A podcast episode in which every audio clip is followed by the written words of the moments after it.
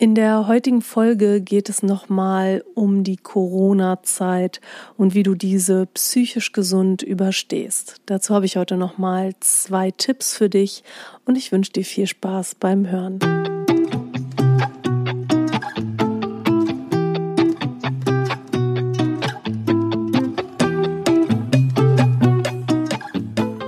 Herzlich willkommen zu einer neuen Folge deines Podcasts How to Shine. Ich bin Isabel Drescher, ich bin seit 2004 Trainerin und Coach. Ich habe Psychologie studiert und ich liebe Hirnmanagement. Ich betreibe es jeden Tag mit meinem eigenen Gehirn. Was bedeutet das? Das bedeutet, dass man wieder zurückfindet zu einem gesunden Umgang mit den eigenen Gedanken und Gefühlen. Es geht darum, die eigene Psyche so gut zu kennen, dass man genau weiß, wie man damit umgeht.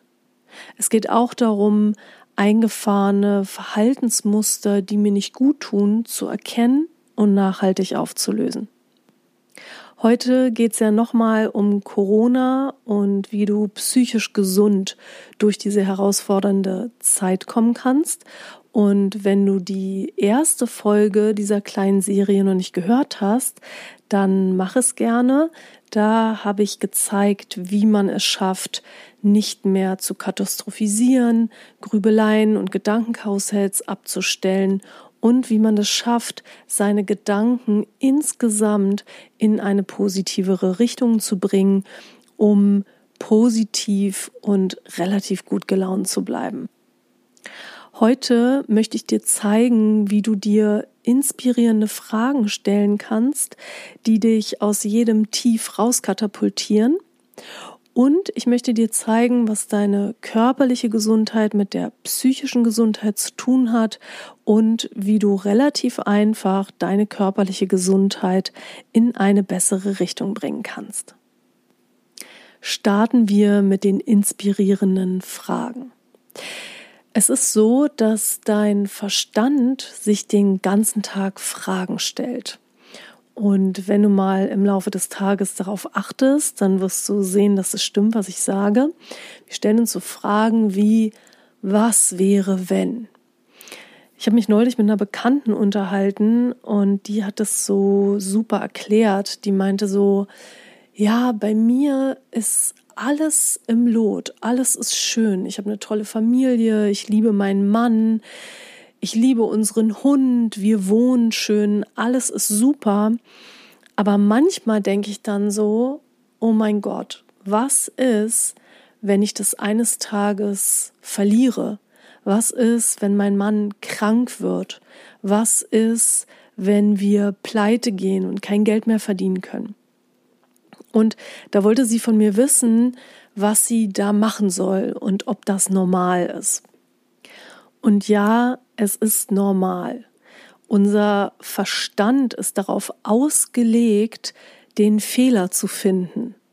Denn überleg mal, wäre unser Verstand nicht so gebaut, dann hätten wir nicht überlebt wenn du die ganze Zeit nur positiv denkst und durch den Wald gehst und auf der Jagd bist und immer denkst, wenn es im Gebüsch raschelt, ach, war bestimmt nur eine Maus, dann bist du schnell tot, weil dann wirst du überrascht vom Säbelzahntiger.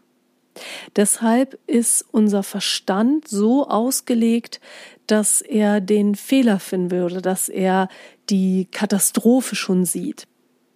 Das ist also ganz normal, das heißt aber nicht, dass man das so ernst nehmen sollte. Ich bin sowieso dafür, dass man seine eigenen Gedanken und auch viele Gefühle nicht so ernst nimmt, sondern dass man immer wieder zurückgeht in die Beobachterposition und sich die Frage stellt, ist es relevant? Ist das die Wahrheit? Und macht es Sinn, jetzt weiter darüber nachzudenken?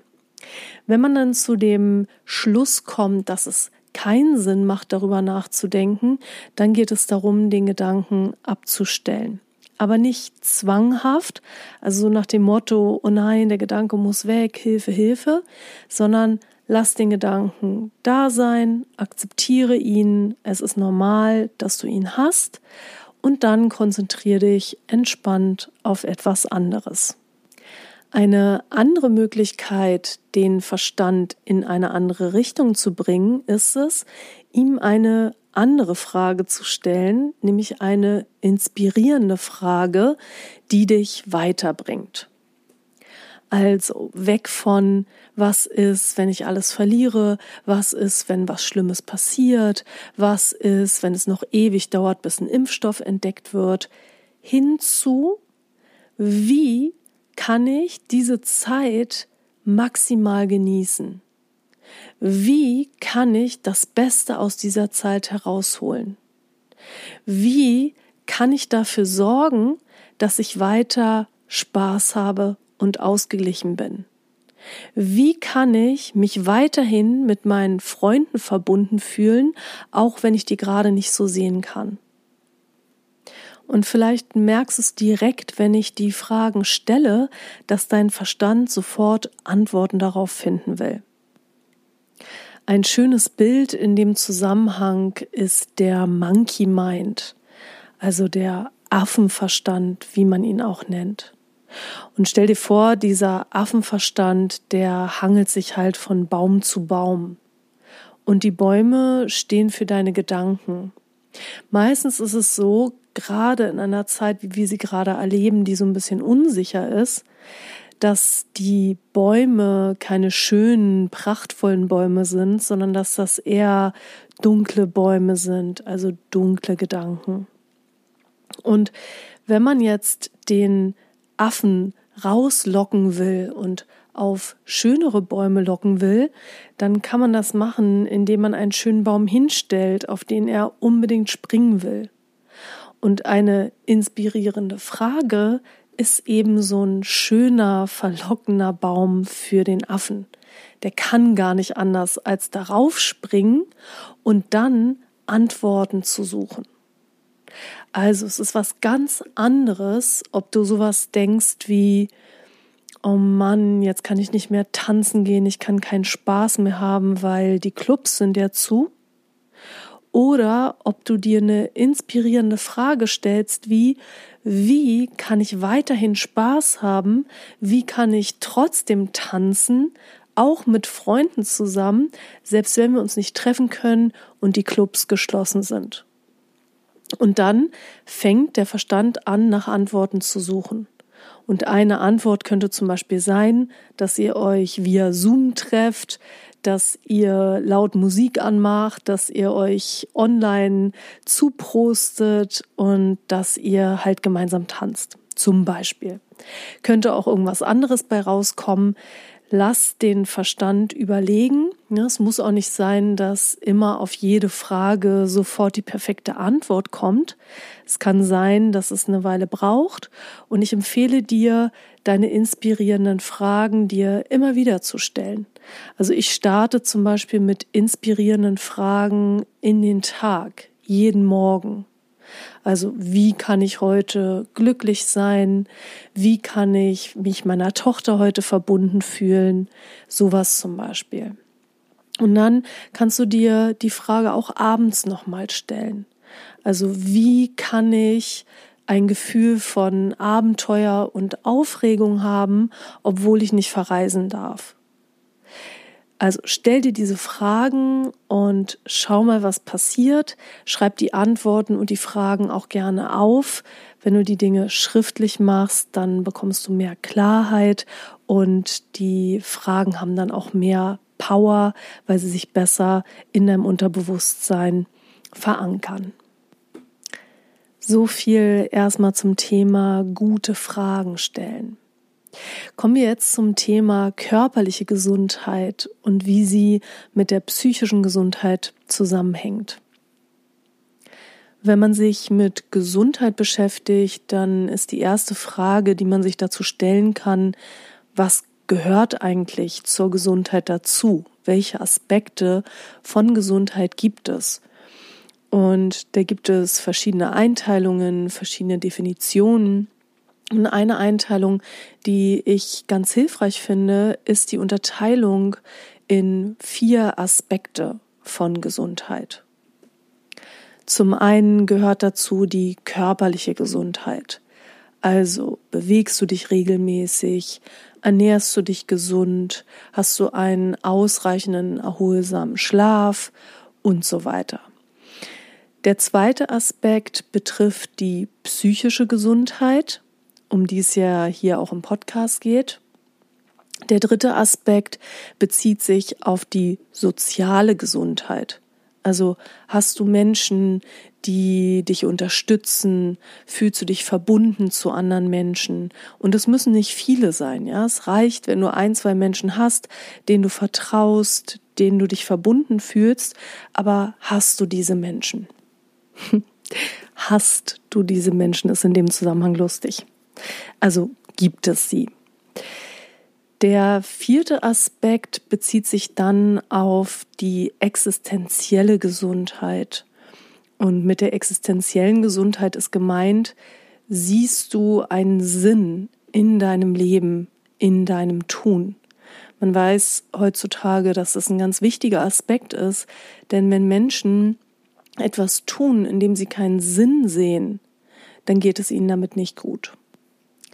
Also, wir haben die vier Aspekte, körperliche Gesundheit, psychische Gesundheit, soziale Gesundheit und existenzielle Gesundheit. Und warum macht das Sinn, das in diese vier Kategorien einzuteilen?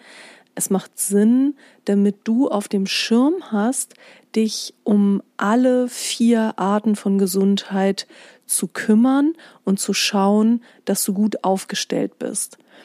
Denn diese Kategorien, diese Säulen beeinflussen sich gegenseitig natürlich. Also, wenn ich Stress habe mit meiner Familie, dann hat das auch Einfluss auf meine körperliche Gesundheit.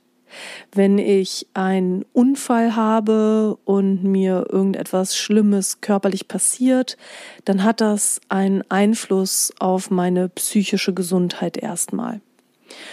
Und das Gute ist, dass wenn man in diesen vier Bereichen gut aufgestellt ist, dass das wie so ein Puffer sein kann.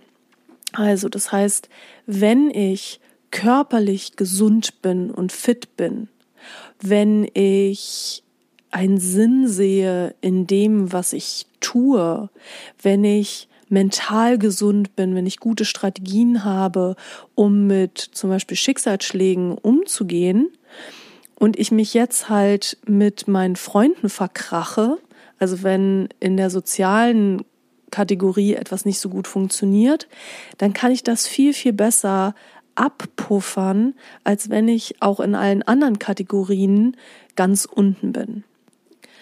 Bezogen auf die jetzige Situation mit dem erneuten Lockdown, also wir haben gerade November 2020, macht es also absolut Sinn, sich weiter auch um die körperliche Gesundheit zu kümmern, um die psychische Gesundheit aufrechtzuerhalten und zu unterstützen. Wenn du dich jetzt total hängen lässt, einfach isst, was du willst, dich nicht mehr bewegst, weil das Fitnessstudio hat ja zu, ist es klar, dass du dich auch mental nicht so gut fühlst. Und da kommen auch wieder die Fragen ins Spiel. Also wenn du als Behauptung aufstellst, ich kann mich gerade nicht bewegen, weil das Fitnessstudio zu ist oder ich nicht in die Schwimmhalle kann und das ist meine Bewegung. Also ich gehe, weiß ich nicht, zweimal in der Woche schwimmen. Das ist jetzt nicht mehr möglich und deswegen bewege ich mich jetzt nicht mehr. Dann wirst du dich nicht bewegen und dann wirst du dich aber in vier Wochen nicht so gut fühlen wie sonst. Das heißt, wenn du dir eine gute Frage stellst, also wie kann ich weiter Bewegung in meinen Alltag integrieren, auch wenn die Schwimmhalle geschlossen ist, dann wirst du eine gute Antwort finden. Eine gute Strategie, die ich zum Beispiel verfolge, um gute Gewohnheiten aufrechtzuerhalten und um immer wieder auch neue gute Gewohnheiten in mein Leben zu integrieren, sind die sogenannten Mini-Gewohnheiten. Ich bin absoluter Fan von diesem Konzept. Und da geht es einfach darum, dass du dir ganz, ganz kleine Dinge vornimmst, die du gewohnheitsmäßig in dein Leben integrierst. Oft ist es nämlich so, dass wir uns viel zu viel vornehmen und dass wir es dann zum Schluss gar nicht machen. Also wenn ich mir vornehme, ich gehe jeden Morgen eine halbe Stunde joggen, dann hört sich das irgendwie machbar an und vielleicht habe ich am Anfang auch viel Motivation und ziehe es auch durch, aber irgendwann reißt es dann ein, weil der Berg, über den ich muss, viel zu hoch ist. Mini-Gewohnheiten sind so klein, dass der innere Schweinehund nicht mehr mit der Wimper zuckt. Der innere Schweinehund sagt, mach, ist mir egal. Eine Mini-Gewohnheit, die ich zum Beispiel habe, ist, immer wenn ich meine Kontaktlinsen rausnehme oder morgens einsetze, dann mache ich einen 30 Sekunden Unterarmstütz. Wenn ich morgens aufstehe, trinke ich als allererstes ein Glas Wasser. Wenn ich mir die Hände wasche, dann bin ich ganz achtsam im Hier und Jetzt. Ich meditiere jeden Tag mindestens zwei Minuten. Und es hört sich jetzt vielleicht so lächerlich an, ja, was sollen 30 Sekunden Unterarmstütz, zwei Minuten Meditation bewirken? Aber es ist unglaublich, wie diese Mini-Gewohnheit, die du durchziehst, deine Motivation bestärkt. Denn wenn du jeden Tag das machst, was du dir vornimmst, dann stärkst du den Glauben an dich und dann entwickelst du so einen Glaubenssatz von, die Dinge, die ich mir vornehme, die setze ich auch um. Und das ist für deine psychische Gesundheit super. Die Aktionen, die du machst, sind für deine körperliche Gesundheit super. Und übrigens ist es nach oben hin offen. Ne? Also manchmal habe ich Tage, da kann ich nicht lange meditieren, weil ich keine Zeit habe, aber dann habe ich wenigstens zwei Minuten meditiert. Und manchmal oder ziemlich oft kann ich noch mehr dranhängen. Also wenn ich dann schon mal da sitze, dann hänge ich eben noch zehn Minuten, eine Viertelstunde, 20 Minuten, je nachdem hinten dran. Also nach oben hin ist es offen, aber die Mini-Gewohnheit gewährleistet, dass wenn du mal einen schlechten Tag hast, dass du zumindest das Minimum erfüllst und dadurch so ein Gefühl kreierst von, ich mache das, was ich mir vornehme. Weil dieses ewige Scheitern, dieses, ich nehme mir immer wieder Sachen vor und ich setze sie da nicht um, das ist Gift für die Psyche, für die Motivation.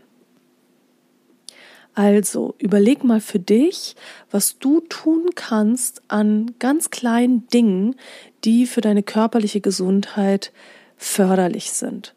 Vielleicht nimmst du dir vor, jeden Tag nach dem Mittagessen aus dem Homeoffice aufzustehen, nach draußen zu gehen und eine Runde um Block zu laufen.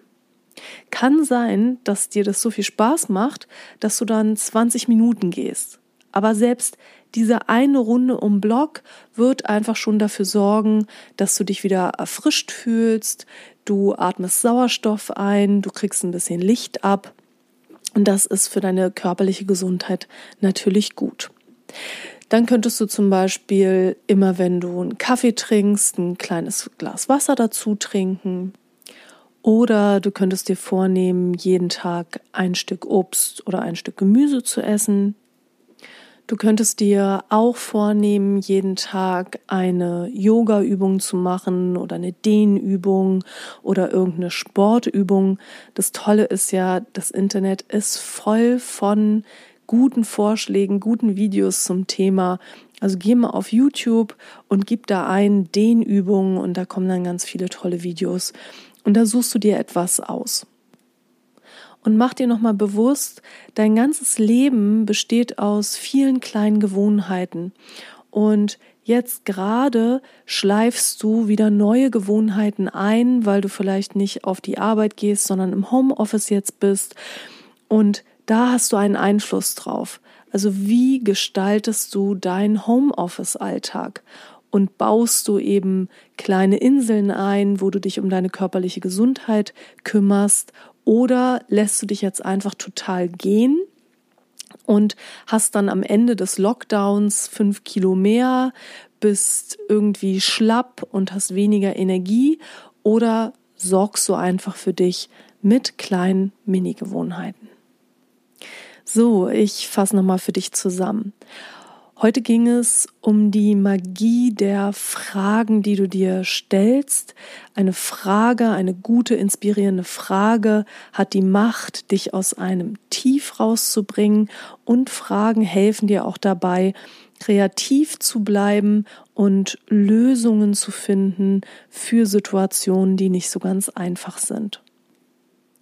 Dann haben wir noch über die Magie der Mini-Gewohnheiten gesprochen. Also wie du mit ganz kleinen Verhaltensweisen deine Gesundheit in eine positive Richtung bringen kannst und wie du das eben schaffst, ohne den inneren Schweinehund überwältigen zu müssen, für dich zu sorgen. Ich hoffe, dass ich dich heute wieder inspirieren konnte, dass du etwas von den Dingen umsetzen kannst, die wir hier heute besprochen haben. Ich wünsche dir viel Kraft, viel Freude, viel Energie, viel Erfolg bei allem, was du vorhast. Und ich freue mich schon, wenn wir uns das nächste Mal wieder hören. Alles Liebe für dich, deine Isabel.